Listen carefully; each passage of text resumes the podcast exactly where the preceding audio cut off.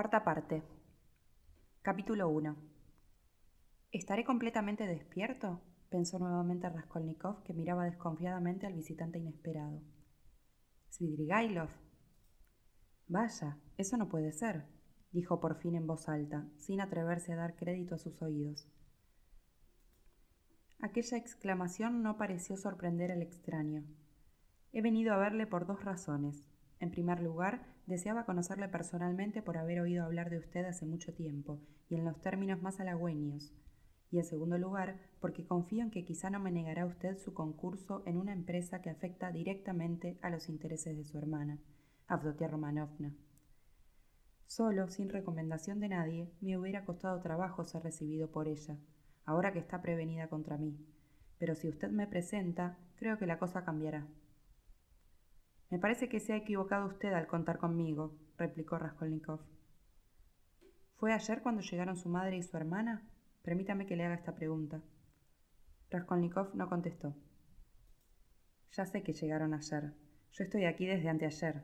Pues bien, he aquí lo que tengo que decirle a propósito de esto, Rodion Romanovich. Creo superfluo justificarme, pero permítame que se lo pregunte. ¿Qué hay en concreto de tan particularmente criminal en todo esto, por mi parte, se entiende, si las cosas se aprecian imparcialmente y sin prejuicios?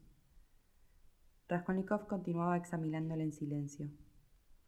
Usted dirá desde luego que yo perseguí en mi casa a una muchacha indefensa y que la insulté haciéndole proposiciones deshonrosas. Ya ve usted que me adelanto a su acusación. Pero tenga usted en cuenta únicamente que soy hombre y nihil humanum, en una palabra, que soy susceptible de sentir una pasión, de enamorarse, cosa que indudablemente no depende de nuestra voluntad, y que todo se explica de la manera más natural. La cuestión es esta, ¿soy un monstruo o soy una víctima? Y con seguridad que soy una víctima. Cuando yo le proponía al objeto de mi pasión que huyera conmigo a América o a Suiza, abrigaba respecto a ella los sentimientos más respetuosos y pensaba en asegurar nuestra felicidad común. La razón es esclava de la pasión. Yo he sido particularmente perjudicado por ella. No se trata de eso, replicó malhumorado Raskolnikov. Tenga usted o no razón, me es sencillamente aborrecible. No quiero conocerlo a usted y lo echo de mi casa. Salga de aquí. Svidrigailov soltó una carcajada. No hay manera de engañarlo, dijo con franca alegría. Quería hacerme el malicioso, pero está visto que con usted no vale. Y aún intenta usted engañarme ahora. Bueno, ¿y qué? Continuó Svidrigailov, riendo con todas sus ganas. Eso es de bon guerre, como dicen en francés. Esa malicia está justificada. Pero no me ha dejado usted terminar. Volviendo a lo que le decía antes, nada desagradable habría ocurrido sin el incidente del jardín. María Petrovna. Dicen que usted mató a María Petrovna, interrumpió brutalmente Raskolnikov. Ah, ¿ya le han hablado a usted de eso? Además, eso no tiene nada de extraño y en cuanto a la pregunta que me ha hecho, no sé verdaderamente qué contestarle, si bien mi conciencia está verdaderamente tranquila a ese respecto. No vaya usted a creer que yo le tema las consecuencias de ese asunto. Las formalidades de ritual han sido llevadas a cabo de manera más minuciosa. El informe médico ha demostrado que la difunta murió de un ataque de apoplejía provocado por el baño que tomó después de una comida abundante, en la que se bebió cerca de una botella de vino. No ha podido descubrirse nada más. No, eso no es lo que me preocupa pero muchas veces, sobre todo cuando venía en el tren hacia San Petersburgo, me he preguntado si yo habría contribuido moralmente a esa desgracia, bien por algún disgusto que le diera a mi mujer o algo por el estilo, y he llegado a la conclusión de que no puede haber sido por eso. Raskolnikov se echó a reír. ¿Qué le preocupa entonces?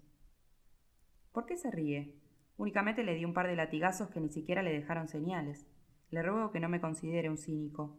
Sé perfectamente que eso es innoble por mi parte, etc., pero sé también que mis accesos de brutalidad no le desagradaban a María Petrovna.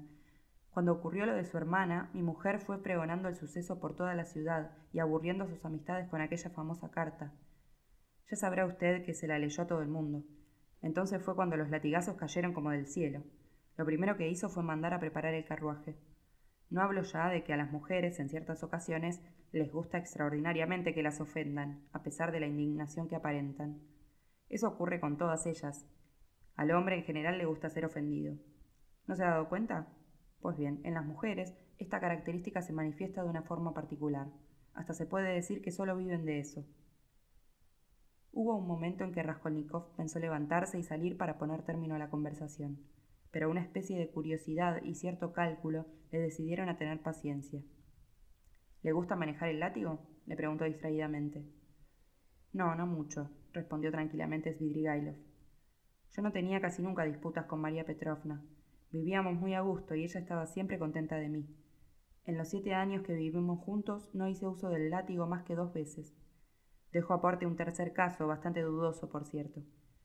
La primera vez fue a los dos meses de casarnos, cuando acabábamos de instalarnos en la campiña.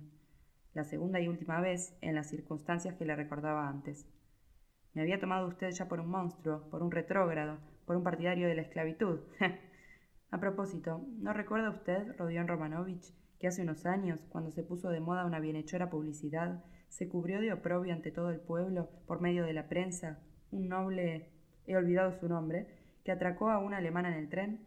Entonces, en aquel mismo año, si no estoy equivocado, se produjo el acto escandaloso del siglo. ¿Lo recuerda?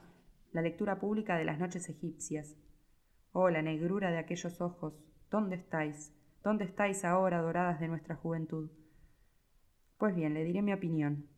No siento por él una profunda antipatía. Sin embargo, no puedo dejar de reconocer que a veces tropieza uno con algunas alemanas que le excitan de tal forma que me parece que no hay ni un solo progresista que en determinados casos pueda responder de él. Entonces nadie va a examinar la cosa desde el punto de vista, el único humano, el único justo. Después de decir esto, Svidrigailov, de repente, volvió a soltar la risa. Para Raskolnikov, aquel hombre tenía algún proyecto firmemente decidido y era un redomado tunante. Debe usted haber pasado muchos días consecutivos sin hablar con nadie, ¿verdad? preguntó el joven. Algo de verdad hay en su conjetura. Pero ¿verdad que le extraña que tenga tan buen carácter? Incluso me parece que lo tiene demasiado bueno, dijo Raskolnikov. ¿Porque no me he ofendido ante la grosería de sus preguntas? Bueno, ¿y qué? ¿Por qué voy a ofenderme? Yo le he respondido en la misma forma que usted me preguntó, replicó Svidrigailov con una sincera expresión de bondad. Hablando en verdad, nada me afecta, continuó con aire pensativo. Ahora especialmente no me preocupa nada.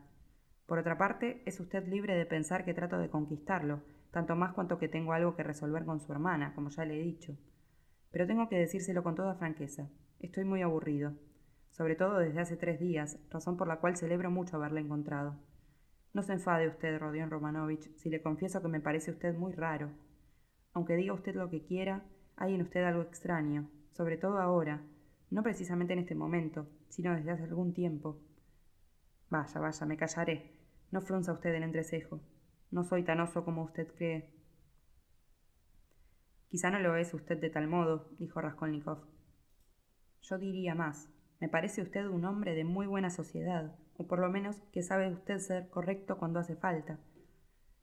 No me preocupa la opinión de nadie, respondió Svidrigailov en tono seco y un poco desdeñoso. ¿Cómo no va uno a adquirir los modales de un hombre maleducado en un país donde es eso tan ventajoso? Y sobre todo cuando se tiene propensión natural, añadió sonriendo. Raskolnikov lo miraba sombríamente. He oído decir que conoce usted aquí a mucha gente. Usted no es lo que suele llamarse un hombre sin relaciones. Y siendo así, ¿qué viene a hacer a mi casa si no tiene usted algún objeto? Es verdad lo que usted dice, de que tengo aquí conocidos, replicó el visitante, sin responder a la pregunta principal que le dirigían. Hace tres días que deambulo por la calle de la capital y ya he encontrado algunos. Los he reconocido y creo que ellos me han reconocido a mí también. Voy bien vestido y me consideran entre la gente bien. La abolición de la esclavitud no nos ha arruinado. Sin embargo, no me interesa reanudar mis antiguas relaciones. Ya me eran insoportables hace tiempo. Estoy aquí desde anteayer y aún no me he acordado de nadie. No, será necesario que los habitantes de los círculos y del restaurante Dussault se pasen sin mi presencia. Además, ¿qué placer hay en jugar? Ah, ¿juega usted? Naturalmente. Hace ocho años éramos toda una sociedad, caballeros capitalistas, poetas, que pasábamos el tiempo jugando las cartas y haciendo fullerías de lo lindo. ¿No se ha fijado usted en que las personas de la mejor sociedad de Rusia son unos tramposos? En aquella época un griego de Nieshin, a quien le debía setenta mil rublos, me hizo meter en la cárcel por deudas. Entonces fue cuando surgió María Petrovna. Entró en arreglos con mi acreedor y consiguió mi libertad mediante la entrega de treinta mil rublos, que ella pagó. Nos unimos en legítimo matrimonio, después de lo cual me llevó a su campiña para esconderme como si fuera un tesoro. Tenía cinco años más que yo y me amaba mucho. Durante siete años no me moví del pueblo, y le advierto que mientras vivió conservó el pagaré que le firmé al griego como medida de precaución contra mí.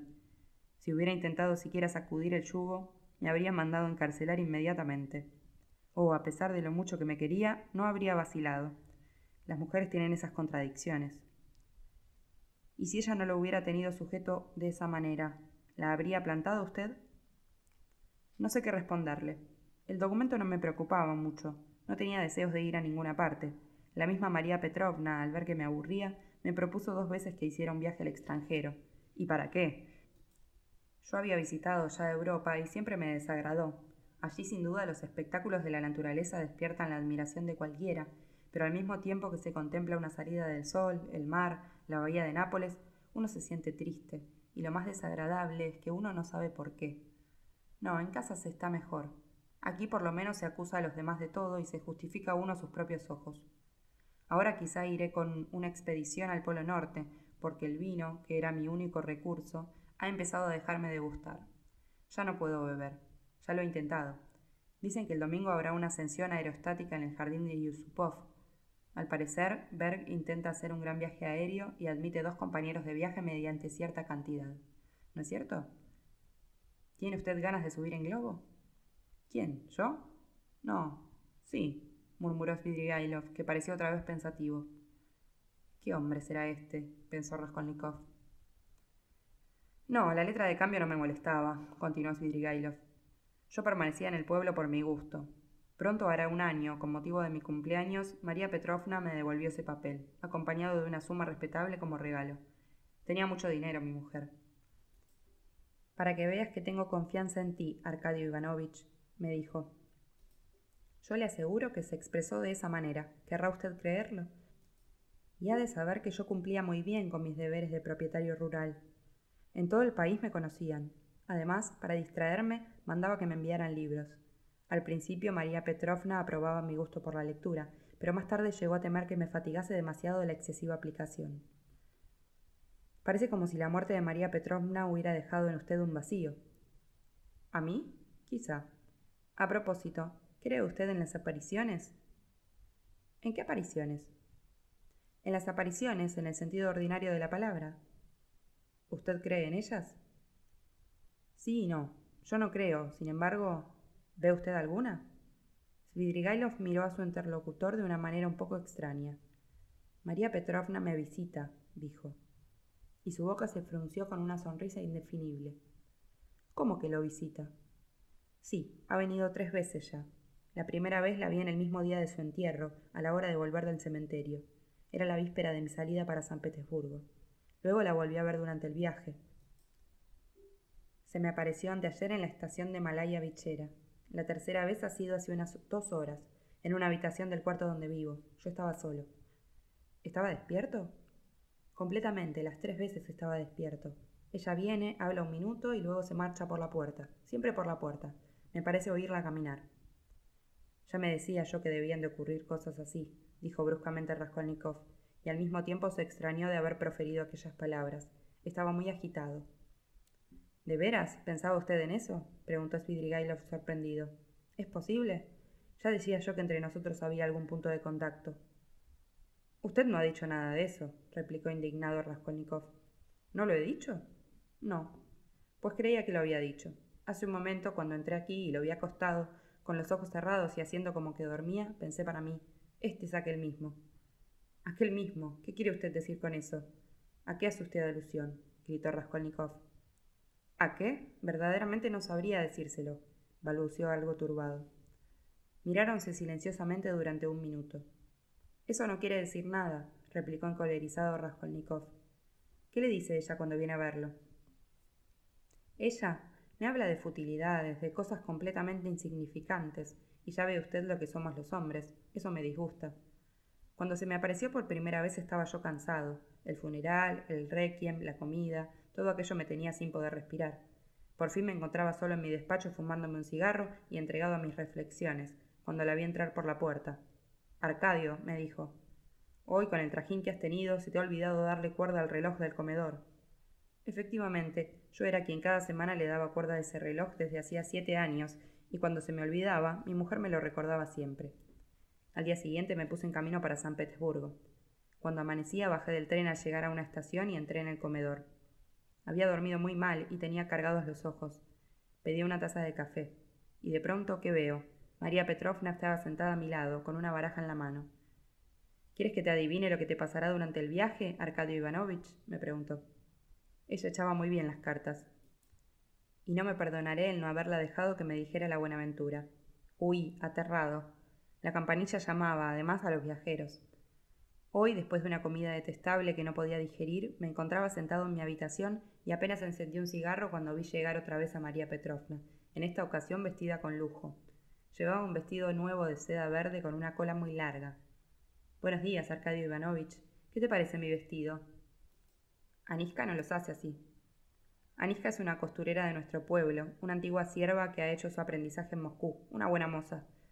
Yo miré el vestido y después clavé atentamente mis ojos en la cara de mi mujer, diciéndole Es inútil que te molestes, María Petrovna, para venir a hablarme de semejantes bagatelas. Dios mío, Batushka, no hay manera de meterte miedo. Voy a casarme, María Petrovna, le respondí yo, queriendo molestarla un poco. Eres libre para hacer lo que quieras, Arcadio Ivanovich, pero te haces poco favor al quererte casar tan pronto después de haber perdido a tu mujer. Aunque eligieras bien, no harías más que atraerte el desprecio de las personas honradas. Y apenas dijo esto, salió. E incluso creí oír el frufru de su cola. ¿Verdad es que es gracioso? Dudo que diga usted verdad, observó Raskolnikov. Es muy difícil que mienta yo, respondió Svidrigailov un poco pensativo y sin parecer darse cuenta de la observación. ¿No ha tenido usted apariciones antes de esto? Sí, pero eso no me ha ocurrido más que una vez, hace ya seis años. Tenía yo un criado llamado Filka, que se murió, y cuando acababan de enterrarlo se me ocurrió llamarlo como de costumbre, diciéndole Filka, mi pipa. Y entonces lo vi entrar e ir derecho al armario donde estaban mis utensilios de fumador. Está enfadado conmigo, me dije. Pues poco antes de morirse tuvimos un fuerte altercado. ¿Cómo te atreves a presentarte delante de mí con un traje roto por los codos? Vete, granuja. Dio media vuelta, salió y no lo volví a ver más. A María Petrovna no le dije una palabra de aquello. Mi primera intención fue mandarle decir una misa, pero inmediatamente pensé que aquello habría sido una puerilidad. Vaya usted a ver un médico. Su advertencia es inútil. Yo comprendo que estoy enfermo, aunque si he de decirle la verdad, no sé lo que tengo. Creo, sin embargo, que estoy mucho mejor que usted. Yo no le he preguntado, ¿cree usted que se ven apariciones? Mi pregunta fue esta, ¿cree usted que hay apariciones? No, no lo creo, replicó vivamente y está enfurecido el joven. ¿Y qué dicen por ahí? Murmuró a modo de soliloquio Svidrigailov, quien con la cabeza un poco inclinada miraba de lado. La gente suele decir, como está usted enfermo, eso que se le aparece no es más que un sueño debido al delirio. Eso no es razonar con buena lógica. Yo admito que las apariciones no se le presentan más que a los enfermos, pero eso no demuestra sino que hace falta estar enfermo para verlas y no que no existan realmente. Es cierto que no existen, replicó violentamente Raskolnikov. Svidrigailov le contempló durante un rato. ¿Que no existen? ¿Esa es su opinión? ¿Pero acaso podría decirse las apariciones son, en cierto modo, fragmentos, trozos de otros mundos? El hombre sano, naturalmente, no tiene motivos para verlas, en atención a que el hombre sano es sobre todo un hombre material y por consiguiente, para que su vida sea normal, debe vivir únicamente la vida de aquí abajo. Pero apenas enferma, en cuanto se quebranta el orden normal, terrestre, de su organismo, inmediatamente comienza a manifestarse la posibilidad de otro mundo. A medida que su enfermedad se agrava, se multiplican sus contactos con el otro mundo, hasta que la muerte le hace entrar en él por completo. Hace ya mucho tiempo que me hice este razonamiento, y si usted cree en la vida futura, no creo que haya nada que pueda impedirle su admisión. Yo no creo en la vida futura, respondió Raskolnikov. Svidrigailov se quedó pensativo. ¿Y si allí no hubiera más que arañas o algo por el estilo? dijo de pronto. Está loco, pensó Raskolnikov. Nosotros nos presentamos siempre la eternidad como una idea que no podemos comprender, inmensa, inmensa. Pero ¿por qué ha de ser así necesariamente? pues en lugar de eso imagínese una habitación pequeña, como quien dice un cuarto de baño, ennegrecido por el humo, con telarañas por todos los rincones. Y he ahí toda la eternidad. Mire usted, yo me la imagino así algunas veces. ¿Cómo? ¿Es posible que usted no se haya formado una idea más consoladora y más justa? exclamó Raskolnikov con un sentimiento de malestar. ¿Más justa? ¿Quién sabe si ese punto de vista será el verdadero? Y seguramente lo sería si dependiera de mí, respondió Svidrigailov con una vaga sonrisa. Aquella siniestra respuesta hizo correr un escalofrío por todos los miembros de Raskolnikov. Svidrigailov levantó la cabeza, miró fijamente al joven y de pronto prorrumpió en una carcajada. Es curioso esto, exclamó. Hace media hora no nos conocíamos todavía y nos considerábamos como enemigos, pues teníamos que zanjar un asunto. Hemos dejado aparte esa cuestión y nos hemos puesto a filosofar. Cuando yo le decía que éramos dos plantas de la misma siembra. Perdone, replicó el joven irritado. Hágame el favor, si le parece, de explicarme inmediatamente a qué debo el honor de su visita. Tengo prisa, debo salir. Está bien. ¿Va a casarse su hermana Avdotia Romanovna con el señor Lushin, Piotr Petrovich? Le agradecería que dejara a mi hermana al margen de esta conversación y que no pronunciara siquiera su nombre. No me explico que se atreva usted a nombrarla en mi presencia, si usted es, en efecto, Svidrigailov. ¿Y cómo quiere usted que no la nombre cuando precisamente vengo a hablar de ella? Está bien, hable usted, dése prisa. Ese señor Lushin es pariente político mío. Tengo la seguridad de que usted tendrá ya formada su opinión respecto a él, si lo ha tratado aunque solo sea media hora o alguna persona digna de crédito le haya hablado de él. No es un partido que pueda convenirle a Abdotia Romanovna. A mi entender, su hermana se sacrifica de una manera tan magnánima como extremada. Ella se inmola por su familia.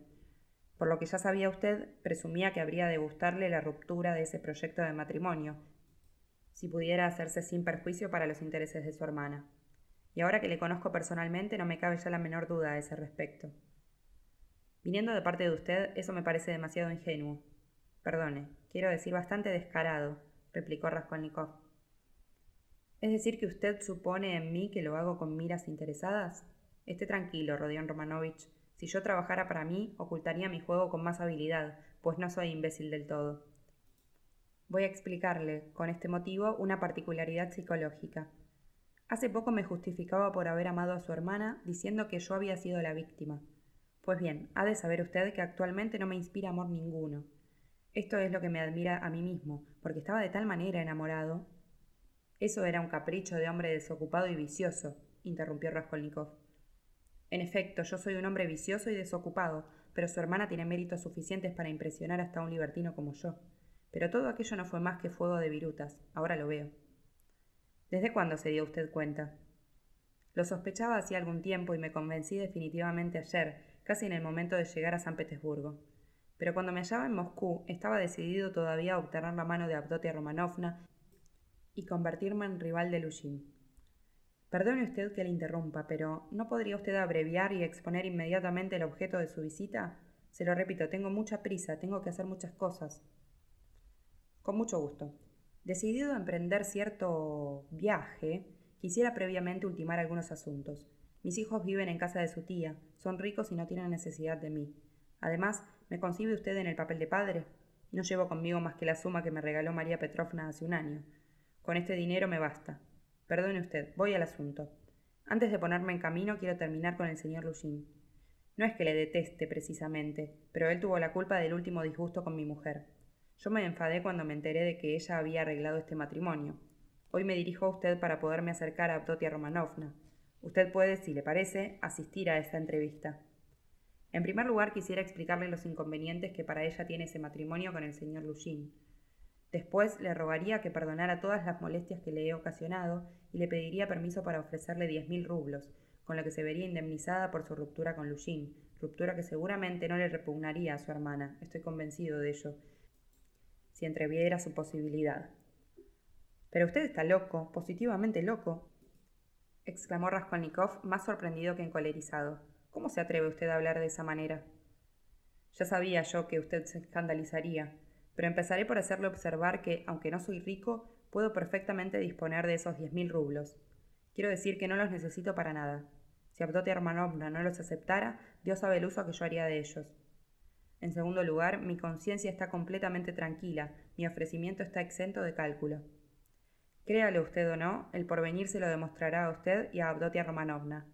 En resumen, fui bastante culpable para con su honradísima hermana. Estoy sinceramente arrepentido y deseo vivamente no reparar con una compensación pecuniaria los disgustos que yo le acarré, sino devolverle un pequeño favor para que no se diga que yo no hice más que daño.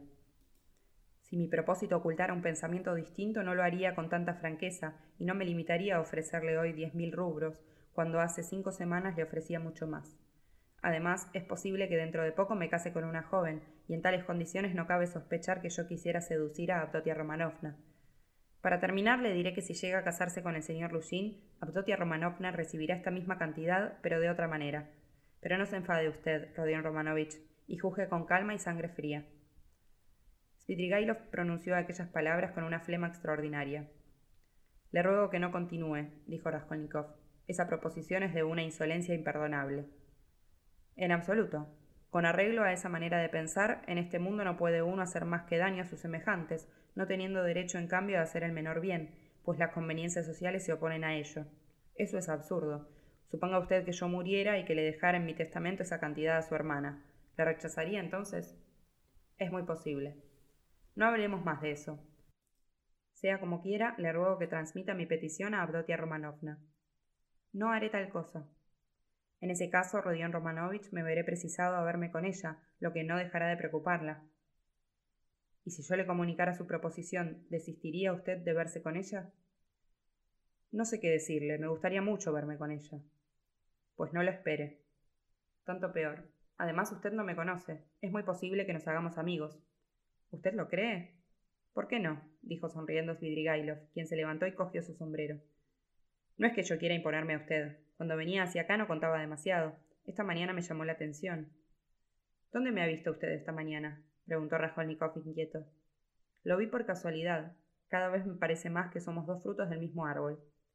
Vamos, ya está bien. Permítame que le pregunte si se pondrá pronto en camino. ¿Para qué viaje? Para ese del que hablaba usted antes. ¿Le he hablado yo de un viaje? Ah, sí, en efecto. Si supiera usted, sin embargo, qué cuestión acaba de suscitar, añadió sonriendo secamente. Es posible que en lugar de hacer ese viaje me case. Tratan de arreglarme un matrimonio. ¿Aquí? Sí. No ha perdido el tiempo desde que llegó a San Petersburgo. Vaya, hasta la vista.